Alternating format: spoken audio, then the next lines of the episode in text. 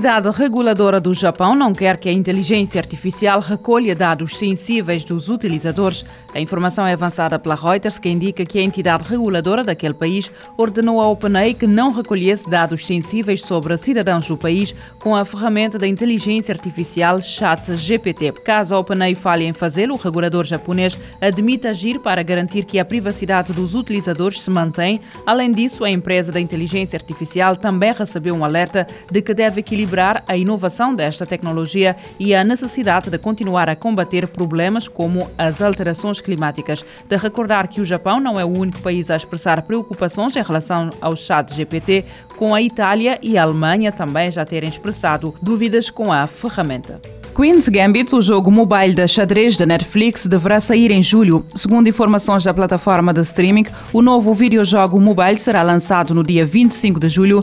A Queen's Gambit Chess será baseado na minissérie com o mesmo nome. Na descrição no YouTube, a plataforma explica que o jogador poderá ter aulas, jogar puzzles ou competir contra amigos.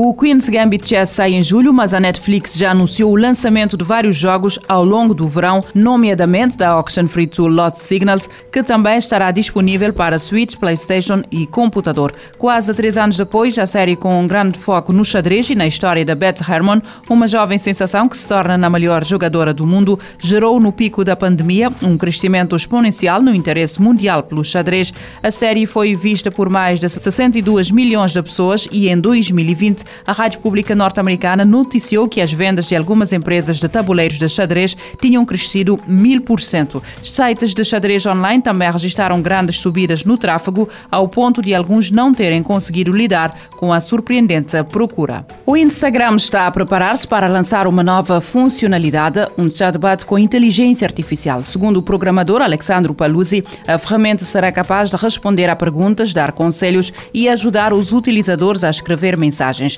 De acordo com uma captura de ecrã partilhada por Paluzzi, os utilizadores do Instagram poderão escolher entre 30 personalidades de inteligência artificial e descobrir qual delas gostam mais. Até o momento, a Meta, a empresa a que o Instagram pertence, não fez qualquer anúncio oficial sobre a nova ferramenta. No entanto, de recordar que em fevereiro, no site de Verge, o CEO da empresa, Mark Zuckerberg, avançou que estavam a desenvolver personas de inteligência artificial que pudessem ajudar as pessoas de várias maneiras.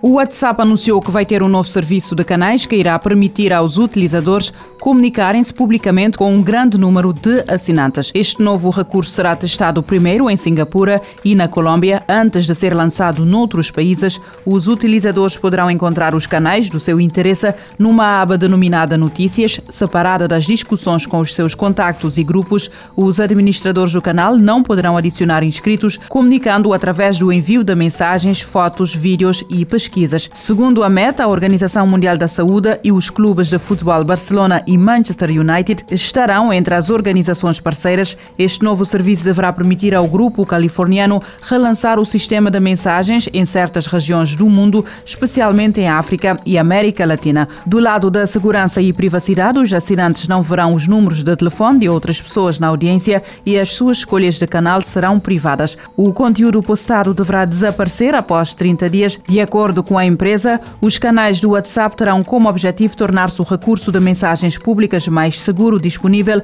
e continuar a oferecer um nível de privacidade que os utilizadores da aplicação esperam. A Google anunciou o lançamento de uma nova atualização para o Chrome que deverá facilitar a tarefa de personalizar a aparência do navegador. De notar que há algum tempo que o Google Chrome conta com opções de personalização, mas com esta atualização as opções passam a estar disponíveis num painel lateral para facilitar o processo. Para começar a personalizar o Chrome, terá de abrir o navegador e selecionar o ícone no canto inferior direito, representado por um pincel. Uma vez aberto este painel lateral, contará com todas as opções que precisam para para personalizar o Chrome ao seu gosto.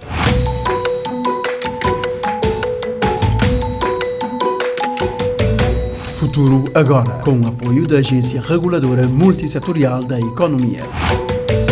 Este programa está disponível em formato podcast no Spotify e em radiomorabeza.cv.